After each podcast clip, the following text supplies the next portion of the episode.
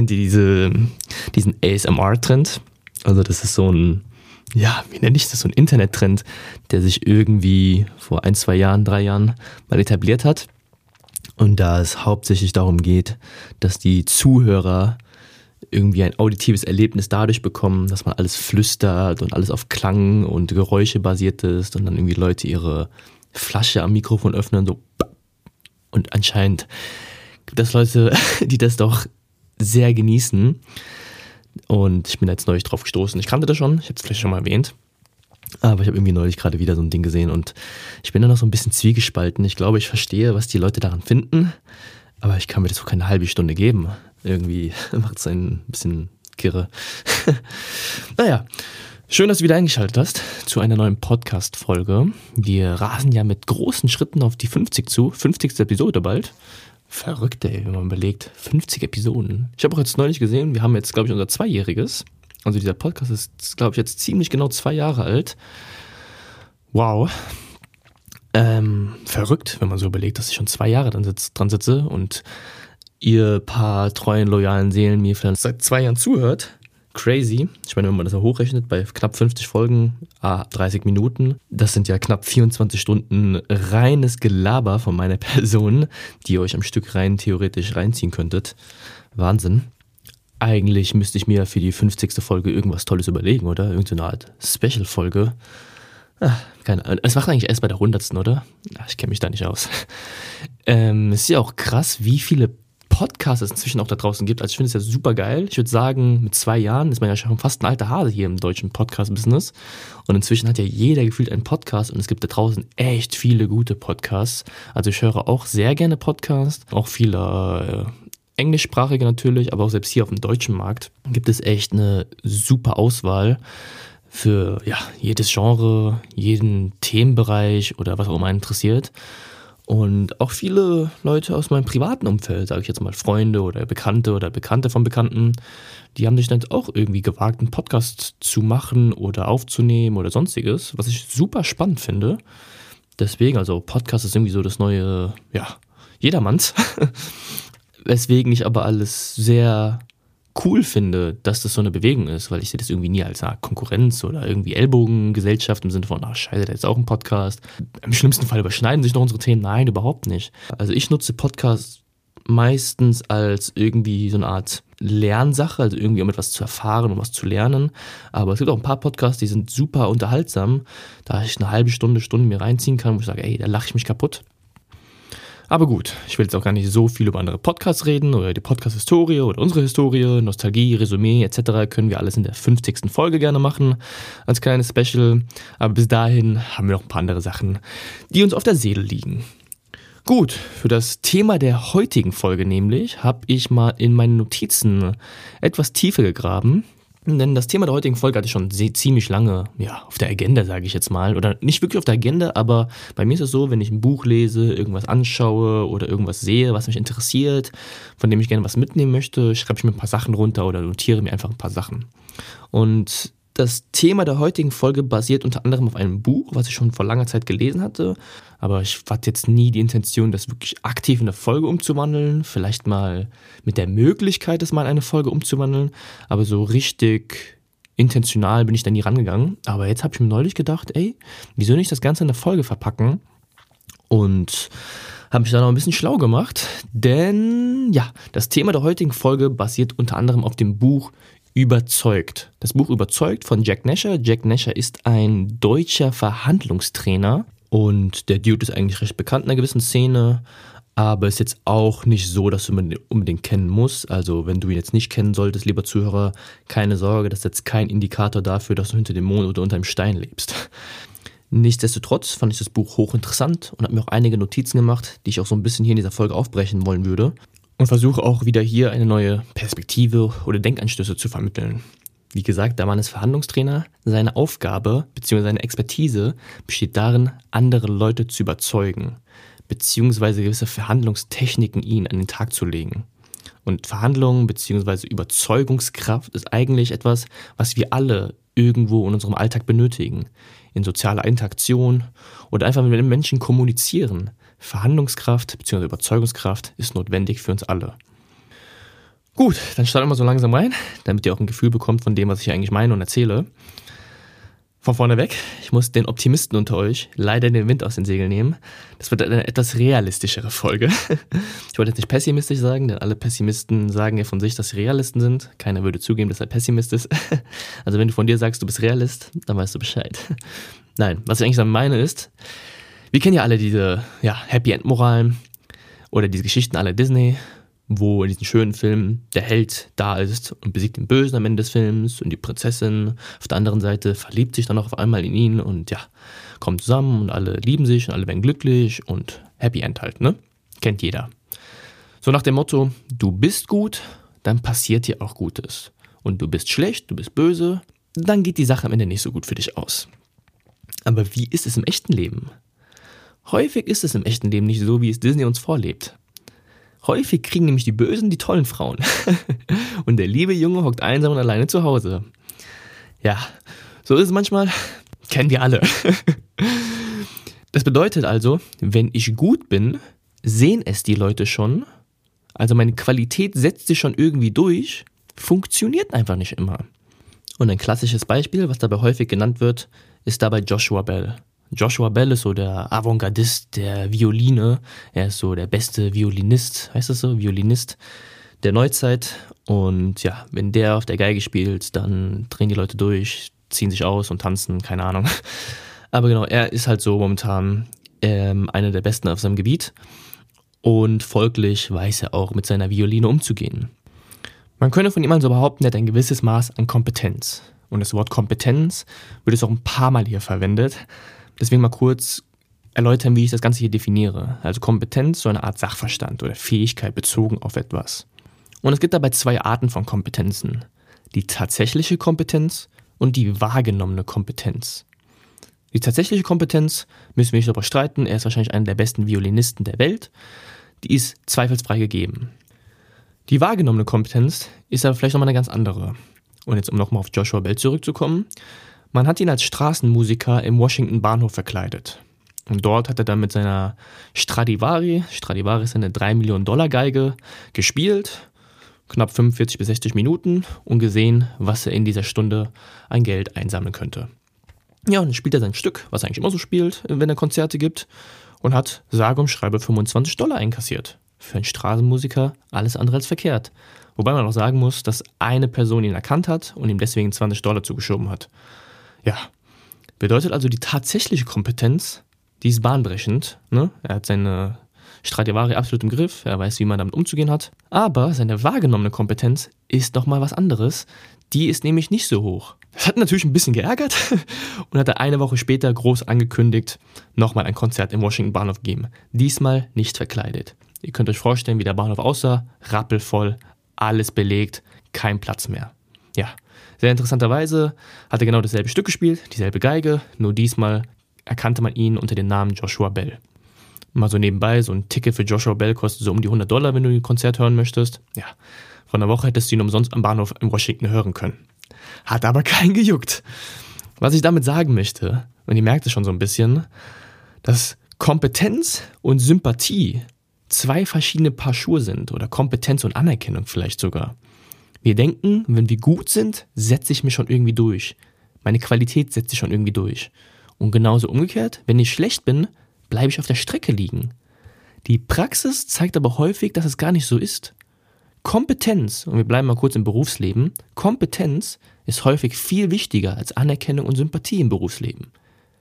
Ihr kennt es, der beste Arzt kann ein absolutes Arschloch sein, aber wenn er eine Rakete ist, dann will ich, dass du meinen Arm operierst. Dann will ich, dass du an meinem Herz durchfuschst. Das ist mir scheißegal, wie nett du zu deinen Kollegen bist, wenn du mein Leben retten kannst. Und vielleicht aber mag ich auch meinen Bäcker, wo er scheiß Brötchen macht. Und gehe dann trotzdem immer zu ihr. Wie gesagt, das ist nicht alles pauschalisierend, aber ich glaube, jeder kann Beispiele finden, wo er merkt, dass ihm die Kompetenz wesentlich wichtiger ist als die Sympathie irgendwie ist das auch ein bisschen schade, muss ich zugeben. Es nimmt so ein bisschen diesen romantischen Gedanken heraus, dass die guten, die guten, qualitativen Helden immer gewinnen und sich durchsetzen werden und die Bösen und die Blender halt verlieren. Tja, Häufig ist es aber nicht so. Und das Problem tritt dann ganz häufig bei Dingen ein, von denen wir keinerlei Ahnung haben. Ist mein Anwalt gut? Ich sag ja, weil er einen Fall mal für mich gewonnen hat. Aber ist er denn wirklich so gut? Ich habe doch gar keine Ahnung von der Materie. Jura, Recht, absolut gar keine Ahnung. Hätte ein anderer Anwalt das vielleicht besser gemacht? Das wissen wir doch gar nicht. Wir können solche Sachen gar nicht frei objektiv bewerten. Wenn ein Friseur 80 Euro für den Haarschnitt haben möchte, ist er dann gut? Keine Ahnung. Er macht sie kurz, er macht einen sauberen Übergang, nimmt sich vielleicht ein bisschen Zeit, aber ja, das sieht jetzt auch nicht irgendwie sechsmal besser aus als der Typ, der es für 10 Euro macht oder für 12 Euro. Der macht die auch halbwegs kurz und halbwegs ordentlich. Ist der andere jetzt sechsmal so viel wert? Weiß ich nicht. Wir können das Ganze objektiv nicht bewerten, weil wir nicht aus dieser Materie kommen, weil wir keine Ahnung davon haben. Und noch schlimmer, gute Arbeit heißt auch noch nicht gleich, dass man kompetent ist. Genauso wenig wie schlechte Arbeit nicht heißt, dass man eine Pflaume ist. Wie viel Kompetenz wir manchen Titeln zuschreiben, ist der Wahnsinn. Ärzte und Anwälte sind seit Anbeginn der Zeit hoch angesehene Titel und sind auch meistens in den oberen Schichten der Gesellschaft, eigentlich in jeder Gesellschaft dieser Welt. Dabei war die Erfolgsrate vor, ja, was weiß ich, wie vielen Jahrzehnten, dass ich gesünder vom Arzt komme, als ich hingegangen bin, gar nicht mal so hoch. Es gibt ein ganz berühmtes Beispiel, das habe ich neulich mal aufgeschnappt, das war jetzt nicht aus seinem Buch. Ähm, George Washington, den kennt eigentlich mehr oder weniger jeder. Und woran er gestorben ist, natürlich auch im hohen Alter, hat ein paar Krankheiten, und ja, damals war die Medizin, Medizin auch noch nicht auf dem Stand der Dinge und die Ärzte waren jetzt auch noch nicht so überragend. Und der hatte dann irgendwas an der Lunge oder irgendeine Atemkrankheit oder sowas, ich weiß es gar nicht mehr. Und er hat mir den Blut abgenommen, um es zu testen. Und das Blutabnehmen sollte natürlich dabei fördern, dass das Ganze wieder besser wird. Ja, hat es aber nicht. Was hat man daraufhin gemacht? Man hat halt noch mehr Blut abgenommen. Und dann kam halt immer die Devise von den Medizinern, oh, es geht ihnen immer noch nicht besser, ich glaube, wir müssen noch mehr Blut abnehmen, es muss ihnen ja bald wieder besser gehen. So nach dem Motto, man versucht das Feuer mit Benzin zu löschen, hat aber nur die Problematik beschleunigt. Ende, ciao. George Washington eben. Ja, heute ist die Kompetenz Gott sei Dank wesentlich höher und ich möchte auch keinem Anwalt und keinem Arzt sonstige Qualitäten absprechen, nur dass manchmal eine gewisse Kompetenz jemandem zugeschrieben wird aufgrund seines Titels. Also eine wahrgenommene Kompetenz ist recht hoch, dabei ist die tatsächliche Kompetenz nicht mal vergleichsweise hoch. Bestes Beispiel im modernen 2021 Wirtschaftsstudenten. Ich weiß es, ich bin selbst einer. Wenn ich sage, dass ich Wirtschaft studiert habe, die Leute gucken, wow, nicht schlecht, gut, wow, Wahnsinn, ist doch ein schwieriges Studium, du musst echt drauf haben. Ich kann euch sagen, nein. Ich habe keine Ahnung, nix, Materie, mh, hm, hat nichts mit dem realen Leben zu tun. Aber lustigerweise, wenn die Leute denken, ich habe das studiert, die wüssten, ich wüsste, wie die Welt funktioniert, ich wüsste, wie die Wirtschaft funktioniert, wie in zehn Jahren das funktioniert, wie die Aktie morgen steht. Keine Ahnung, Leute.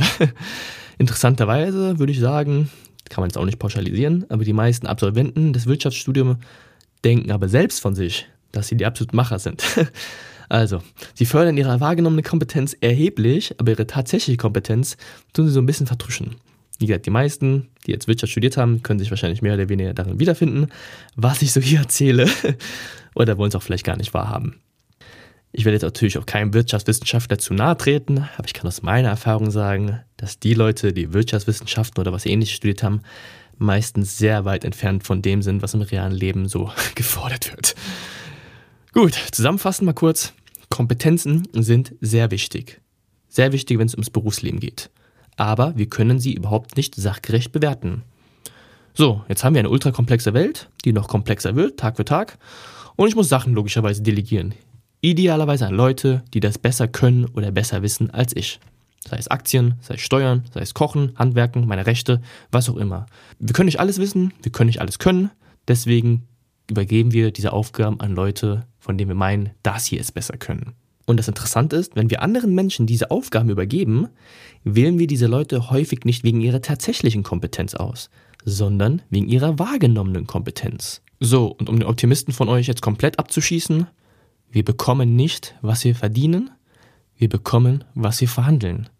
Die Qualität am Ende setzt sich nicht durch, wenn wir sie nicht auch dementsprechend nach außen darstellen können. Ja, ist kacke, ich weiß, aber so ist es leider manchmal. Aber es gibt auch Hoffnung. Für die Leute nämlich, die nichts gebacken kriegen, die keinerlei Expertise haben und auch sonst sich nichts irgendwie anlernen können oder anlernen wollen, die müssen es eigentlich nur gebacken bekommen, sich dementsprechend zu verkaufen. die müssen eigentlich nur ihre wahrgenommene Kompetenz hochschießen. Es gibt ja diesen schönen Film, der ist Catch Me If You Can. Ich glaube, viele kennen den von euch. Mit Leonardo DiCaprio. Und da marschiert er von einem Job zum anderen, obwohl er weder Pilot, also Pilot ist dann einmal im Film, Anwalt, Arzt, obwohl er keinerlei Ausbildung, also tatsächliche Kompetenzen in diesen Themenfeldern hat. Aber er kann sich so ein bisschen verkaufen und er weiß ungefähr mit Menschen umzugehen. Ja, und das bringt ihn von einem Job in den anderen. Hält sich nicht lange, aber ja, einfach nur mal ein weiteres Beispiel dafür, dass wahrgenommene Kompetenz häufig eher zum Ziel führt als die tatsächliche Kompetenz. By the way, so wie ich es in meinem Podcast mache, ist die reinste Katastrophe, wenn es darum geht, erfolgreich im Sinne von Podcast mit großer Zuhörerzahl zu werden. Bescheidenheit funktioniert meistens überhaupt nicht. So wischiwaschi, wie ich das hier präsentiere, ist das natürlich auch klar, dass dieser Podcast niemals in die Top 10 stößt, wenn ich mich so verkaufe, wie ich das über die letzten, was war, 45 Folgen gemacht habe. Ist halt natürlich die Frage, was man eigentlich will. Aber ja, für die Leute, die diesen Podcast hören und die denken, boah, ich sitze hier auf meiner goldenen Yacht, die ich mit meinem Podcast irgendwie finanziert habe, Nee, funktioniert leider nicht. Nicht so, wie ich es mache. Ich will nicht sagen, dass es keine Fälle gibt, wo Bescheidenheit auch mehr oder weniger mal irgendwie zum Erfolg geführt hat, aber die Historie zeigt, dass in der Summe eigentlich die Leute erfolgreicher sind, die sich meistens auch so ein bisschen, ja, selbstbewusster, proletenhafter, sage ich jetzt mal, nach außen hin verkauft haben. Wie gesagt, Bescheidenheit funktioniert sehr selten. Jetzt kann sich jeder mal selbst fragen, gibt es denn ein Feld oder ein Metier, von dem du denkst, dass du ein Experte drin bist. Wo du meinst, du bist wirklich gut darin. Denn selbst in diesem Feld wirst du früher oder später realisieren, dass du nicht alles aus diesem Metier weißt oder kannst. Es gibt das Sprichwort, das in etwa so geht, je mehr man weiß, umso eher realisiert man, dass man eigentlich gar nichts weiß. Denn es ist mehr oder weniger unmöglich, alles zu können oder zu wissen, selbst von einem Themengebiet. Es gibt immer welche Schlupflöcher, die man nicht kann, die man nicht weiß oder Sachen, die man einfach nicht gebacken bekommt. Kurioserweise ist es häufig so, dass Leute in Führungsetagen oder von denen man meint, sie hätten eine gewisse Expertise, eher dazu bereit sind, zuzugeben, dass sie keine Ahnung haben. Viele kleine Fische, meiner Person wahrscheinlich eingeschlossen, die erzählen dir gerne das Blaue vom Himmel runter und wie sie versuchen, über alles eine klar gebildete Meinung zu geben. Man kann nicht alles wissen und man kann nicht alles können vollkommen in Ordnung, aber es zeigt, dass wir alle irgendwo eine Art von Inkompetenz haben. Selbst in diesem Gebiet, von dem wir meinen, wir sind Experte drin. Es ist also ein Zeichen von Qualität irgendwo, beziehungsweise spricht irgendwie für einen, wenn man sich eingestehen kann, dass man viele Sachen nicht weiß oder kann. Wie gesagt, häufig Akademiker und Hochschulabsolventen meinen, sie seien der King of the Ring in ihrer Materie, obwohl die Praxis gerne das Gegenteil beweist. Okay, was machen wir jetzt mit dem Wissen? Ja, das ist nämlich die Kunst. Die Kunst, das bisschen Kompetenz irgendwie nach außen zu tragen oder die bestehende Inkompetenz, die wir alle irgendwo irgendwie haben, zu verbergen. Ah, by the way, das klingt alles wie so ein random Vertriebspodcast hier gerade. Aber ich finde die Thematik doch recht spannend und interessant. Was man davon glauben mag oder nicht, ist jedem selbst überlassen. Aber wie gesagt, ein kleiner Denkanstoß in die Runde. Also, wie kann man sich am besten verkaufen? Wir fangen am besten bei den Erwartungen an eine Prognose über die eigenen Fähigkeiten und die Arbeit zu machen. Ein Beispiel an dieser Stelle, Bill Gates. Bevor Microsoft das wurde, was es heute ist, war Bill Gates bei IBM und musste sie überzeugen von seiner Idee, wie toll Microsoft ist. Und IBM war natürlich am längeren Hebel, weil sie letztlich entscheiden, ob sie den Deal eingehen wollen oder nicht. Ja, und Bill Gates natürlich hat gesagt, ich habe das geilste Betriebssystem der Welt, ihr müsst es haben, ihr verpasst etwas. IBM fand es krass und hat Bill Gates den Auftrag gegeben. Lustigerweise hat Bill Gates bis dato keinerlei Software und keinerlei Betriebssystem hat, was nur einigermaßen diesen Erwartungen bzw. Versprechungen gerecht werden würde. Aber er ist dahingegangen, hat IBM, IBM eine sehr große Firma damals, eigentlich auch heute noch, und hat dann gesagt, ey, ihr müsst dieses Betriebssystem haben, ohne geht nichts. Ja, er hat dann den Deal bekommen und hat im Nachhinein erst das Programm programmieren lassen, von irgendeinem so Nerd aller Sheldon Cooper, keine Ahnung, wie der hieß. Ja, der Rest ist Geschichte. Was Microsoft heute ist, jeder weiß Bescheid. Kann natürlich auch nach hinten losgehen, wenn man nicht liefern kann, aber das ist so ein Beispiel, wo es mehr oder weniger funktioniert hat. Man kann also hohe oder bescheidene oder gar keine Erwartung schüren oder auch mittelmäßige. Bill Gates hat in diesem Fall sehr hohe Erwartungen an sich und seine Firma geschürt. Für die wahrgenommene Kompetenz also hohe Erwartungen wecken. Bescheidenheit Ja, habe ich schon gesagt, funktioniert eigentlich nicht so gut, so nach dem Motto Under Promise, Over Deliver. Es führt eigentlich nie dazu, dass wir besser wahrgenommen werden, als wir eigentlich sind. Auch ein ganz berühmtes Experiment hier an dieser Stelle. Zwei Gruppen. Eine Gruppe beobachtet und die andere macht Aufgaben. Und die, die die Aufgaben machen sollte, sollten vorher prognostizieren, wie gut sie diese machen werden. Nach dem Erledigen dieser Aufgabe wertet die andere Gruppe, also die beobachtende Gruppe, die Kompetenz der anderen. Und die, die von sich behaupteten, sie seien sehr gut in dem, was sie tun, wurden von der anderen Gruppe sehr kompetent wahrgenommen und auch dementsprechend eingeschätzt. Und die, die von sich sagen, sie können es so meh, einigermaßen, die wurden dementsprechend auch unkompetent angesehen. Aber hat natürlich nichts mit deren tatsächlichen Kompetenz zu tun gehabt. Wirklich interessant war, dass die, die von sich behaupteten, dass sie gut seien, aber eigentlich absolut beschissen ablieferten, besser wahrgenommen wurden als die, die wirklich schlecht waren und sich auch solche vorher prognostizierten. Also nochmal zusammenfassen, die Leute, die behaupten, ich bin eine absolute Granate, aber lieferten am Ende überhaupt nicht, wurden immer noch besser eingeschätzt in deren Kompetenz von der anderen Gruppe, als die Leute, die sagen, ich bin scheiße und habe auch scheiße geliefert.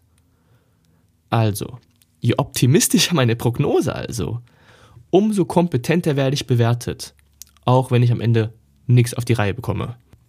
Selbstverständlich hat alles seine Grenzen und es funktioniert auch nicht bis ins Unendliche, aber es ist interessant, wie man merkt, dass ein gewisses selbstbewusstes Auftreten dennoch beim anderen irgendwie resoniert, auch wenn man es nicht gebacken bekommt. Wie gesagt, Selbstbewusstsein, nicht arrogant. Arrogant mag keiner. Man sollte es jetzt also nicht übertreiben und so verpacken, als wäre man der größte Blender oder Angeber oder arroganteste Typ oder irgendein so Großkotz. Natürlich muss man das auch irgendwie charmant verpacken. Aber wir sind geneigt, Leuten eher zu glauben, die sich selbstbewusst präsentieren, als wenn sie immer so ultra bescheiden sind. Zuversicht überzeugt und Zuversicht steckt auch an. Ich meine, wir haben gesehen, der letzte Präsident der Vereinigten Staaten, konnte der was? Meh. Aber er erzählt gerne, wie krass er ist und wie er die Welt retten würde.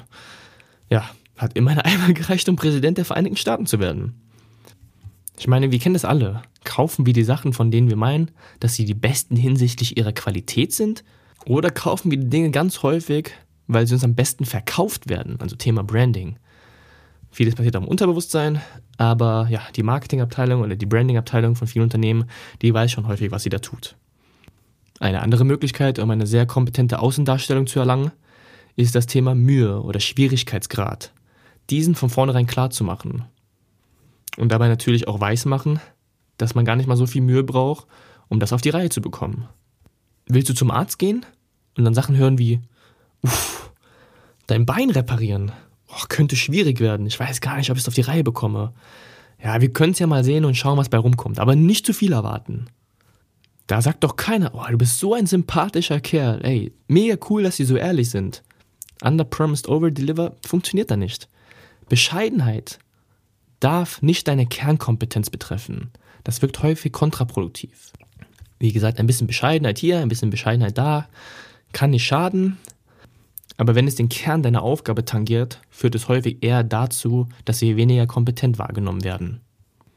Keine Frage, es gibt bescheidene Persönlichkeiten in der Historie, aber die Geschichte zeigt häufig, dass die großen Persönlichkeiten es eher nicht waren. Menschen wählen nicht das, was sie am liebsten haben, sondern sie wählen das, wovor sie am wenigsten Angst haben. Eine etwas traurige Wahrheit, die ich finde, da ich ja stets das hinzu als weg von präferiere, aber die Realität sieht halt einfach anders aus. Man könnte das natürlich jetzt auch irgendwo irgendwie auf unsere Evolution zurückführen, denn die Vorsichtigen haben sich ja meistens durchgesetzt. Die Mutigen, die meinten draußen rumrennen zu müssen und gegen Säbelzahntiger und Mammuts zu kämpfen, davon gab es nicht mehr so viele. Also man könnte sagen, wir sind die Nachfahren von den größten Feiglingen der Historie. Klingt irgendwie lustig, ist auch irgendwie charmant, aber irgendwie traurig. Denn ich glaube, heutzutage brauchen wir nicht mehr ein so starkes Sicherheitsempfinden, wie es manch einer hat. Aber das ist jetzt ein anderes Thema. Also, wenn man sich oder ein Produkt oder sonstiges verkaufen möchte, ist die Wahrscheinlichkeit sehr hoch, damit Erfolg zu haben, wenn du es dadurch schaffst, bei Menschen einen Verlust zu vermeiden, beziehungsweise eine Angst wegzunehmen. Eine Angst wegzunehmen hat eine höhere Erfolgschance, dass es verkauft wird, als wenn du ihnen etwas Liebevolles gibst. Und wir leben ja in einer Kultur, die stets versucht, Fehler zu vermeiden. Deswegen verkaufe etwas, was Fehler vermeidet, was Angst nimmt, einen Fehler zu begehen. Ein Beispiel, um mal die Leute abzuholen. McDonald's, Starbucks, große Marken gibt es weltweit, global, kennt jeder.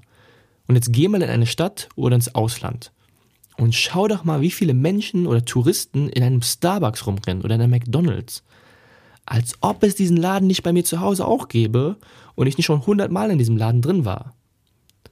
Und natürlich würden wir jetzt denken, boah, neues Land, neue Läden, alles ausprobieren, ist doch geil, Kultur kennenlernen. Aber die Tatsache, dass so viele in die altbekannten Läden gehen, zeigt das Gegenteil. Es zeigt, dass die Angst, von einem fremden Laden ein Produkt zu bekommen, was mir überhaupt nicht gefällt, was überhaupt nicht funktioniert, größer ist als die Freude, potenziell was Neues entdecken zu können.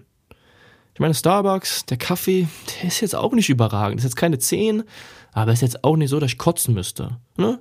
Ist so ein mittelmäßiges Ding.